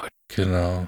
So, Kontraband. Kontraband. von 1980 von Lucio Fulci, der auch an der Story mitgeschrieben hat. Und, Wie so oft, ne? Der, hm. Und der das äh, mit, mit einem weiteren Autor das zusammengeschrieben hat. Und die, die Produktionsfirma hat gesagt, ah, da muss mehr Gewalt rein. Und dann wurde ein neuer Fulci Autor. nur, hold my beer. Nee, nee, da wurde dann extra ein neuer Autor äh, engagiert, Ach du Scheiße. der äh, Gewaltszenen reingeschrieben hat. Das musste mal bei einem Fulci-Film, Mhm. wurde äh, bei einer Fulci-Story Ja. ein neuer Autor. Dazu, dazu muss man sagen, wenn ihr den Mann nicht kennt, ähm, der sticht besonders da hervor, dadurch, dass er sehr, sehr brutale Filme macht. Lustigerweise hat er Filme mit Heinz Rühmann und so Sachen wie Wolfsblut gedreht, aber die meisten Fulci-Filme sind Gewaltorgien. Ja? So einer von denen, von denen es Leute wie Tarantino dann überhaupt her hatten oder Edgar Wright, so, so abgefuckte Sachen zu machen. Ja, aber das muss man sich mal vor Augen führen, dass dann extra nochmal ein Autor engagiert wurde, der Gewaltszenen geschrieben hat. Haben sie so einen freigesprochenen Sadisten angeheuert? Was machen Sie in der Freizeit? Ich ähm, spiele gerne Golf, äh, erwürge gerne Tiere und masturbiere gerne. Sie sind engagiert. Brutal. In den Hauptrollen unser lieber Freund Fabio Testi, Ivana Monti als seine Ehefrau Adele Aiejo, Die man sagen muss, ganz typisch für Mafia-Filme, nicht viel zu sagen und zu melden hat. richtig. Dann haben wir Guido Alberti als Don Morone, der sich in seiner Freizeit am liebsten Western anguckt von Lucio Fulci. Ah, war das tatsächlich Silbersattel? Ja. Ah, ich wollte nur fragen, ob du es rauskriegt hast, aber dann ja. ja. Und Ich hab's nicht erkannt. es, wird, es werden noch andere äh, Fulci-Filme gezeigt, die er dann durchzappt. Ach, okay. Und, Klasse. aber Silbersattel, das habe ich erkannt. Und da bleibt er immer hängen. Guter Western. Ja. Und dann haben wir noch äh, Venantino Venantini als Tarantino. Und der Mann hat auch sehr ein markantes Gesicht, wenn du mich fragst. Das ist auch so ein, so ein Brecher. So ein Riesenmann allerdings. Achita Wilson als Luisa, die Neapolitanerin. Darf ich zu der was sagen? Ja, mach mal. Achita Wilson, 12. Januar 50 in Brooklyn, 26. Mai 87 in Rom, war eine US-amerikanische Schauspielerin, die auch als Pornodarstellerin gearbeitet hat. Und Wilson wurde als Mann geboren und war einer der ersten Transsexuellen.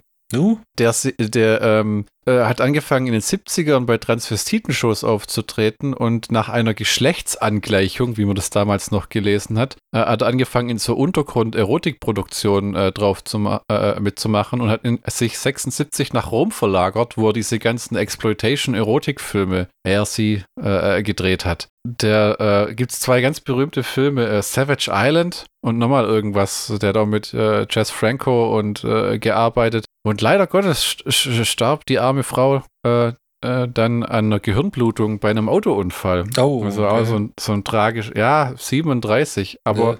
in, leider in Vergessenheit geraten, Mhm. obwohl es für die heutige äh, Transgender und alles Bewegung sicherlich ein Vorbild sein könnte. Ja. Weil erfolgreiche Epizio äh, äh, Operation, was ja in den 70ern, also da war schon, da musst du echt mal nur einen finden, der dir das überhaupt macht. Ja, der, der einzige, äh, der mir noch einfällt, ist Walter Carlos. Ja. Jetzt Wendy Carlos.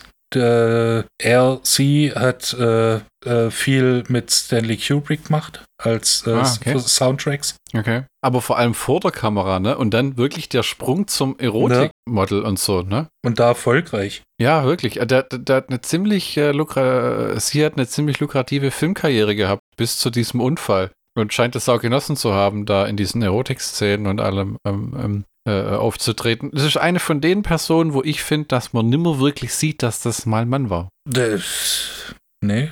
Der Cast von Kontraband. Richtig, dazu, äh, dazu haben wir noch Marcel äh, Bosufi als Il Marsil Marsiliers, der Franzose. Ist das der mit den Löckchen? Äh, nee, das ist der, äh, der böse, böse Bösewicht. Nee, der mit den Löckchen. Ich meine, der, der nachher diesen Sex gegen den eigenen Willen haben muss. Der, der, der vergewaltigt wird, das ist Alfredo. ah, okay. Ja, in dem Film wird nämlich ein Typ auch vergewaltigt. Ja, äh, Alfredo äh, weiß ich leider nicht, von dem, von wem er gespielt wird. Und dann haben wir noch äh, so ein, uff, äh, noch weitere nette Leute, Daniele Dublino, Ophelia Meyer, Ferdinando Murolo, Tommaso Palladino, Luciano Rossi, Nello Pasafini und Lucio Fulci.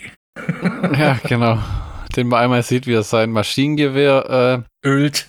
äh, ölt und dann in der nächsten Szene äh, hüpft er hinter den Mülltonnen hervor. Ja, und ballert sie über den Haufen. Meh. Zur Story. Luca D'Angelo, Fabio Testi, ist ein Hm. Schmuggler von Zigaretten, also ein Zigarettenschmuggler und hat äh, das so ein bisschen unter seiner Hand äh, in Neapel, also ist einer der Big Bosse oder der, ja doch, der Big Das Bosse, heißt, er trägt einen schicken Kittel und darf Boot fahren. richtig. Und äh, hat ein äh, sehr schönes Haus, also muss man tatsächlich sagen, top Mhm. notch. Und ähm, mit seinem Bruder Mickey macht er wieder einen Job, aber der geht schief, weil die Polizei dann plötzlich auftaucht. Hm. Und äh, die machen das relativ clever. Die haben ein zweites Boot mit Dummies, Ah. das sie dann so in Richtung Polizei schicken und dann in die Luft jagen, während sie dann ähm, fliehen können. Allerdings ging dann, äh, im Film wird gesagt, zwei Millionen Lire gehen dann flöten Ah. an Zigaretten. Und äh, so nimmt das Ganze seinen Anfang. Das ist quasi der Auslöser für die ganze Misere. Dann ähm, macht Mickey auch noch in, ähm, in Pferderennen. Allerdings nicht in Pferde mit nur Jockey und Pferde, sondern mit so äh, Wagen, mit so leichten Rennwagen. Ja, ja. Hat da auch ein klasse Pferd. Äh, hat so ein, so ein bisschen Schiss, als dann so ein konkurrierender Capo auftaucht, weil die sich nicht riechen können und Konkurrenten sind. Ist dann okay, weil alle sind äh, mit ihren Kumpels da und auch äh, Luca mit seiner Frau und seinem Sohn, der kleine Nervzwerg. Jedes Kind in einem Lucio Fulci-Film geht einem permanent und dauernd auf den Sack. Das hat zwei Sachen, zwei Gründe. Erstens, es ist ein Kind, was Ja. schon nicht hilft. Zweitens, es ist ein Kind, das im Englischen nachsynchronisiert wurde, weil es im Original wahrscheinlich Italienisch gesprochen hätte. Was bedeutet, es ist wie wenn du auf dem Bildschirm vor dir zwei Kinder siehst, die in einen Körper gestopft wurden und es passt nicht wirklich. Es ist unheimlich immer mit diesen Kinderstimmen. Der schafft es, Au- Haus an der Friedhofsmauer und so. Äh, das ist aber auch. Bob. Äh, Bob. ja. Bob? Ähm, die Kinder, der hat ein Händchen dafür, Kinder zu wählen für seine Filme, die nicht, die sind nicht niedlich, die sind nicht nett, die gehen dir einfach nur auf den Sack. Wobei das Kind hier ist nicht so äh, seelenlos und innerlich tot wie Bob. Bob hat halt schon Dinge gesehen, Mann. Ja, der hat zwei Filme mit Lucio Fulci gedreht. Ja. Ich war froh, dass es nachher im Hintergrund verschwunden ist. Also während die Brüder äh, Luca und Mickey noch ähm, sich den Kopf darüber zu brechen, wer äh, der Polizei den Tipp gegeben haben könnte, äh, konsultieren sie auch äh, ihren Boss oder Kollegen Perlante, der in, in einer richtig guten Disco-Szene, also da, das ist wirklich, äh, so habe ich für Epileptiker. äh, auf jeden Fall nicht, aber so hatte ich äh, meinen letzten Disco-Besuch in Erinnerung. Das war kurz nach dem Fall der Mauer. Äh, Frauen, die sich während dem Tanzen ausziehen. Aha. Wo hast denn du getanzt? Ich bin kein großer Tänzer. Ich bin der Typ, der schwitzend äh, in der Ecke steht, mit einem Drink in der Hand und äh, einfach nur seinen Hasshöcker auffüllt. Hasshöcker. Ja, ich gehe einmal äh, im Jahr in die Disco, frag mich äh, zuvor, warum gehe ich eigentlich nicht in die Disco? Gehe in die Disco, ah ja, deshalb. Und dann bin ich wie so ein Kamel.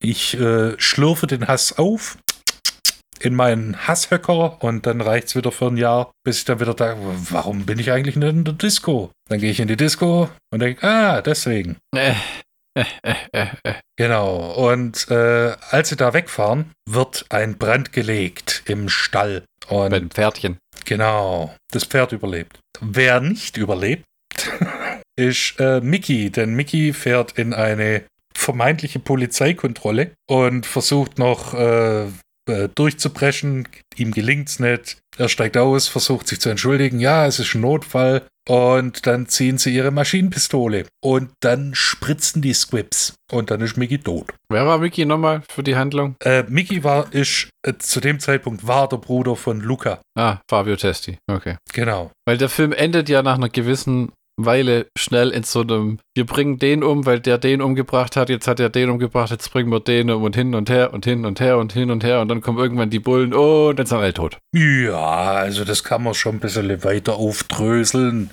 Genau, äh, also wer noch die Szene von der Pate in Erinnerung hat, wie Sonny Corleone an der Mautstation umgelegt wird und durchlöchert wird, so ungefähr ist, äh, geht Mickey drauf. Er wird durchlöchert, plumpst oder kullert äh, eine Böschung runter und landet im Meer. Auch sehr schön gemacht. Also Hut ab an den Stuntman. Falls es ein Stuntman war, vielleicht haben sie auch den, den Schauspieler von Mickey einfach nur umgelegt und haben dann eine Klippe runtergeschmissen. Äh, ist sie billiger. Möglich. Äh, Luca überlebt, verletzt. Und äh, Perlante, Mr. Sleazy Disco-Betreiber, schlägt vor, dass Luca die, die, Stadt verlässt. Und äh, dann kriegt er noch ein bisschen Knatsch mit seiner Ehefrau, weil das stand tatsächlich wie in äh, der Pate. Diane Keaton, Al Pacino. Äh, die Ehefrau weiß nicht so ganz, was, er, was ihr Ehemann macht, aber dass es nicht legal ist, weiß sie. Und jetzt ist halt äh, Schwager draufgegangen. Und jetzt will sie, dass er einen ehrlichen Job äh, macht. So mit, ja, seien wir mal, seien wir mal gnädig, Mitte 30, neuen Job, nachdem er. Kel Kellnern. Ja, genau. Und da kann man auch richtig gut äh, das Hausleicht sich kauft hat. Dann kommt Immer albern, wenn die in solchen Filmen so tun, als wenn die Frauen nicht wüssten, was abgehen. Also, äh, wenn das so geschrieben ist, nach dem Motto, sie wissen nicht, was die Männer tun. Ja. So, so, mh, wirklich, komm, komm. Und Ja. das, ich finde es auch gut, wo die äh, Frau, ich weiß nicht, ob das da ist oder später kommt, aber wo die Frau sagt, lass es gut sein. Und ich überlege mir dann, sein Bruder wurde umgebracht. Ich glaube nicht, dass er es lassen wird. Weil das in Ja. die, diesen Kreisen nicht ja. so bekannt ist, es sein zu lassen. Ja, irgendwie sind das alles Hitzköpfe immer, gell? So, keiner kann sagen, pass auf, ähm, dass du jetzt meinen einzigen Sohn ermordet hast, das verbuche ich. Wir erinnern uns an die Szene, in der äh, äh, jemand ähm, von den Sopranos, der Tochter von ähm, James Gandolfini, in einer Bar so über die Lippen streicht Na, und, und sagt, ähm, er möchte ihr gern das Gesicht mit Sahne bestreichen. Schnitt zu James Gandolfini, der den Typ mit bloßer Hand nicht nur zu Tode, sondern zu Matsch prügelt und ausrastet, wie man das selten gesehen hat von einem Menschen. Ja, das waren alles so Leute, die- ich glaube, das, das war wichtig, wenn du Mafiosi bist, dass du dein Temperament nicht kontrollieren kannst. es geht vor allem darum, Respekt zu haben. Wenn du keinen Respekt hast, bist du toter Mann. Weißt du, was in dem Film gefehlt hat für einen Mafia-Film? Die Namen. Ich mag die Mafia-Namen. Joe die Nase. Frank der Halbschuh. Drei Finger Joe, Ja, ja, so wie ein Zeug. Plattfuß. Ah, herrlich. Dafür hast du dann eine äh, ziemlich coole Beerdigung, Ja, wo sie dann mit den Sch äh, Schipperbo äh, mit ihren Schmugglerbooten in die Bucht rausfahren. ja. Die sehen ein bisschen aus wie das Boot, das äh, Indiana Jones oder letzte Kreuzzug, wo es dann einst in so eine Schiffsschraube gesaugt wird, wo diese Typen versuchen, den, das Gralwissen zu besch- äh, Ja. Kunststück war wahrscheinlich, sind ähnliche Boote. Aber ich muss sagen, die Szene, wo dann die Polizei die sieht und von einem Hügel beobachtet und meint, wir könnten sie jetzt alle töten, sie sind alle da, hahaha, ha, ha. wo ich mir denke, ja, warum machst denn nicht? Ja, 20 Leute mit einer Knarre, jeder legt auf einen an, schwaps, wups, Abspann. Nein, Weil du das nicht machen kannst. warum nicht? Haftbefehl und so. Ach, komm, die Kugeln sind schon gekauft, dass man da immer so lange rumfackelt. Man kommt jetzt äh, zu dem, nicht Entschluss, sondern zu dem, man beschließt jetzt einfach, dass der Capo Chirino, den wir auf der Pferderennbahn gesehen haben, dass der dafür verantwortlich sein muss. Hm. Das kommt dann äh, so weit, dass ein befreundeter Capo, der auch auf der Beerdigung war, äh, ihm Zettel zustecken will mit Informationen, wer, wer, wer die Killer waren. Und vielleicht konnte man dann über die Killer rausfinden, wer der Auftraggeber ist. Der Informant, also der Capo, wird dann niedergestochen von dem Killer, den wir auch kennen aus Ator 1, aus Ator 2 und aus Vier Fäuste gegen Rio. Melo Passafini, Okay. El Tango. ah. Ja, der wird dann gekocht. in einer vulkanischen Heißwasserquelle. Und was macht man, wenn man einen Killer gekocht hat? Man bringt ihn zum Auftrag, man schmeißt ihn durchs Fenster des vermeintlichen Auftraggebers. Also Mühen haben sie nicht gescheut. Nee, das ist alles sehr, sehr aufwendig. Hm. Und äh, Luca konfrontiert dann äh, und sagt dann, hey, das ist der Killer, den du auf, angesetzt hast auf den befreundeten Capo. Jetzt bringe ich ihn dir zurück und jetzt mache ich dich alle, weil du hast meinen Bruder ermordet. Und er sagt dann, äh, hi, äh, nein, war ich nicht. Und dann wird er niedergeschlagen. Also Luca wird niedergeschlagen. Mhm. Der kommt dann wieder zu sich und sagt, äh, bekommt dann gesagt, wenn ich dich umlegen wollte, hätte ich es jetzt gerade getan. Möchte ich aber nicht, deshalb bringe ich dich jetzt heim. Und er wird heimgebracht und liegt dann auf seinem Bett in einer fucking Blutlache. Wo du denkst, holy ja, ja, ja. shit. Die, wo die Frau den findet, habe ich erst gedacht, weil ich es lange nicht mehr gesehen habe. Ist der tot? Ja, Mann. Uff. Fucking uff. Na, da war das Geile finde ich, dann holst du so einen schäbigen Arzt, die ein Schweinegeld von ihr will. Charlie. Und alles was und alles was der macht, ist mehr oder weniger. Der wischt dem ähm, äh, die Schlotze aus dem Gesicht ja. und klebt ihm drei Pflaster wohin. Ja. Und hier hast du zwei Ebros. Macht äh, ja. und ein frisches Laken und ja. dann ist es verarscht. Hm. Und das kommt jetzt, das ist so ein bisschen das Problem bei der ähm, englischen Synchro, weil ähm, wenn die von Geldbeträgen reden, dann äh, sind es automatisch Dollar. Mhm. Wenn der, äh, dieser Dr. Charlie äh, heißt er, äh, wenn der dann sagt 600 Lire oder 600 würden, müssten mhm. reichen, mhm. würde ich als Italiener äh, zur damaligen Zeit Lachen anfangen, weil das wären ungefähr 6 Mark. Das, ich weiß nicht, das erscheint mir ein bisschen günstig.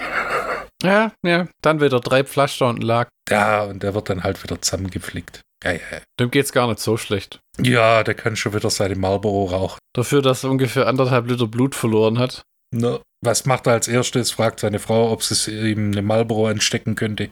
Ja, ja, ja. Dann bekommt er nochmal einen Tipp und äh, das ist dann die Szene in diesem, ähm, in diesem Schiffswrack, wo er dann diese, diese naja, äh, dieses den, den einen Messer oder sowas äh, langsam in die Brust rein äh, treibt. Und der schreit sich ein, der Typ. Ja, ich meine, er darf danach schwimmen gehen, weil er dann äh, von Fabio Testi ins Wasser geschmissen wird. Wir gehen mal davon aus, dass er überlebt. Hm. Mit einer blutenden Wunde in Salzwasser. Hm. Meh. Aber da findet Luca dann heraus, dass Cherino mitnichten der Auftraggeber ist, sondern der Franzose, The Marseillaise. François äh, Jacquiot. So heißt der Film, wird nie so genannt. Äh, er wird immer nur The Marseillaise, weil er halt aus Marseille kommt. Hm. Diese Info bringt er dann wieder an seinen Kumpel Perlante. Ja. Du willst also sagen, der eine wurde umgebracht und dann bringt der andere einen um und dann bringen die wieder einen um, aber dann bringen sie den falschen um und dann bringt er den um. Nein, nein, es wurde bis jetzt noch kein falscher umgelegt. Äh.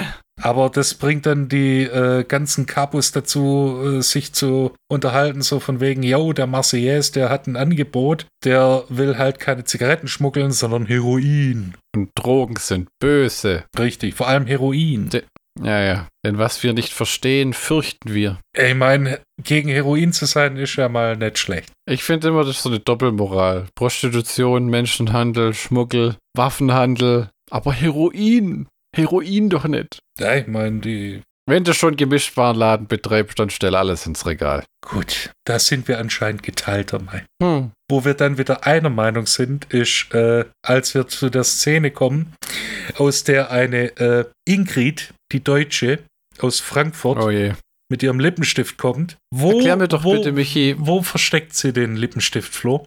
Sie hat den Lippenstift, der aussieht wie ein kleiner Vibrator, aus ihrer Fufun gezogen. Richtig. Und da ist erstklassiges Age drin. So meint sie. Nee, nee, das in dem Lippenstift ist okay. Das Problem fängt erst an, als dann der Koffer aus dem Schließfach geholt wird, wo der Rest drin ist. Und es gestrecktes Heroin ist. Und äh, das hm. mag der äh, Marseillaise nicht. Ganz und gar nicht. Weil dann nimmt er den Bunsenbrenner und äh, macht aus äh, der Frankfurt macht aus der Ingrid eine, ein Frankfurter Würstchen. Ja, grillt er das halbe Gesicht weg, dass das Fleisch von den Wangen schmilzt. Yep. Ach ja, wir haben Spaß beim Filme gucken. Meine Güte. Ähm, das Angebot von Françoise, also Marseillaise wird äh, ausgeschlagen. Das mag der Typ nicht. Und dann geht's los. Da kommen dann auch plötzlich Einblendungen, wo du denkst, wo, wo, wo kommen jetzt die Einblendungen her? Hm. So, dass es äh, Sonntag ist und dann siehst du, wie jeder Capo nacheinander umgelegt wird. Ja. So, und wie blutig. In der Kirche, so kurz nachdem er das Oblädle gegessen hat, erschossen, dann auf der Pferderennbahn, das war das Härteste. Oh, ja, der Kopfschuss ist ja legendär, auch so unter so Splatter-Fans, weil dem der halbe Kopf hinten wegfliegt. Ja. Und dann kommt es auch zu der, ähm, zum Anschlag auf Perlante, wo Alfredo, Lockenköpfchen und äh, die Blonde, ich habe keine Ahnung, wie die heißt, ist mir auch relativ wurscht. Auf jeden Fall kommen die bei einem Bombenanschlag ums Leben. Hm. So, daraufhin kommt's nochmal zum Treffen zwischen äh, Perlante, Luca und dem Franzosen. Es, es macht im Film mehr Sinn, wie wenn man es einfach nur runterrotzt Mhm. oder versucht, das zu erklären, was passiert. Weil dann wird wieder äh, ein Angebot gemacht und es wird wieder ausgeschlagen und äh, dann wird äh, das ganze Viertel geradet und äh, 52 Schmuggler werden festgenommen. Siehst dann, wie die Polizei groß Razzia macht Hm. dann wird Luca ähm, von der, wo er anfangs gedacht hat, äh, das wäre der Bösewicht, aber ist nicht, der wird dann betäubt und sucht dann Perlante auf. Dann äh, riecht Luca den Franzosen, weil er so ein äh, eigentümliches Parfum hat. Und dann geht's richtig ab. Weil dann wird äh, rumgeschossen, es kommt zu einer Schießerei, Charmino geht drauf, vermeintlich. Und äh, Luca kann gerade noch so fliehen. Und mit letzter Kraft schafft's äh, äh, Charmino Perlante den Hals wegzuschießen. Was auch ein ziemlich brutaler Effekt ist. Hm. Wenn's Das war aber auch in dem Film ein unsympathischer Drecksack, da hat man echt kein Mitleid. Ja, das äh, äh, in solchen Filmen, wenn jemand unsympathisch ist, dann ist er meistens auch der Bösewicht und Hm. meistens überlebt's der Bösewicht nicht. Hm. Auf der Flucht wird dann, äh, also Luca kann entkommen, aber, ach aber, seine Frau wird äh, entführt. Das war der letzte Fehler, den der Franzose gemacht hat, weil jetzt Don Morone angerufen wird.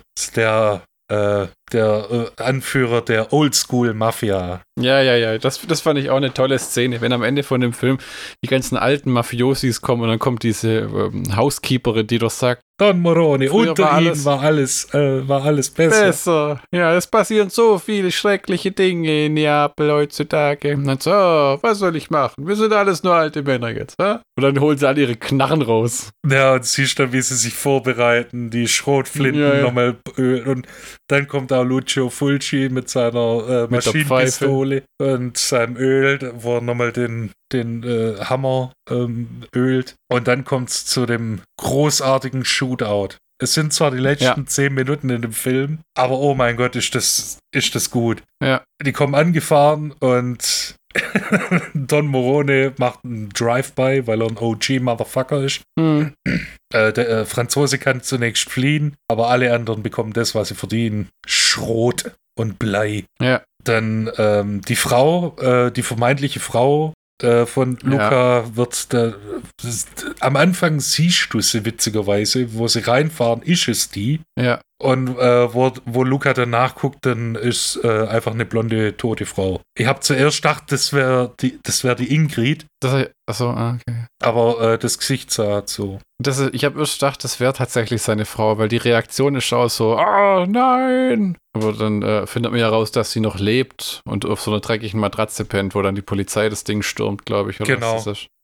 Genau. Und äh, der Franzose hat dann endlich auch sein letztes äh, Dingens ausgehaucht, nachdem er dann äh, zwei Schüsse in die Magengegend oder in die Bauchgegend kriegt. Und noch Mhm. zwei Schüsse daneben, weil Effekt dramatisch. Hm. Ist auch er tot und alle sind glücklich. Also die Frau wurde äh, äh, hier gerettet und alle haben fast, fast alle haben überlebt. In der finalen Szene ist dann Don Morone äh, auf dem Fischmarkt mit seiner Haushälterin und sagt, oh, das ist ein schöner. Oh, ich nehme diesen Tintenfisch Ja, ja. und dann nehme ich äh, diese Makrelen. Dann kommt äh, Captain Tarantino und sagt äh, hier, yo, danke für den Tipp. Und dann merkt man dann, Don Morone hat das alles so ein bisschen in die Wege geleitet. Er ist nicht der alte Mann, den man am Anfang oder während des Films immer mal wieder sieht, der immer nur Silbersattel guckt, Hm. Und bei anderen Lucio Fulci-Filmen wegzappt, sondern er ist immer noch der Don, Hm. der alles so ein bisschen äh,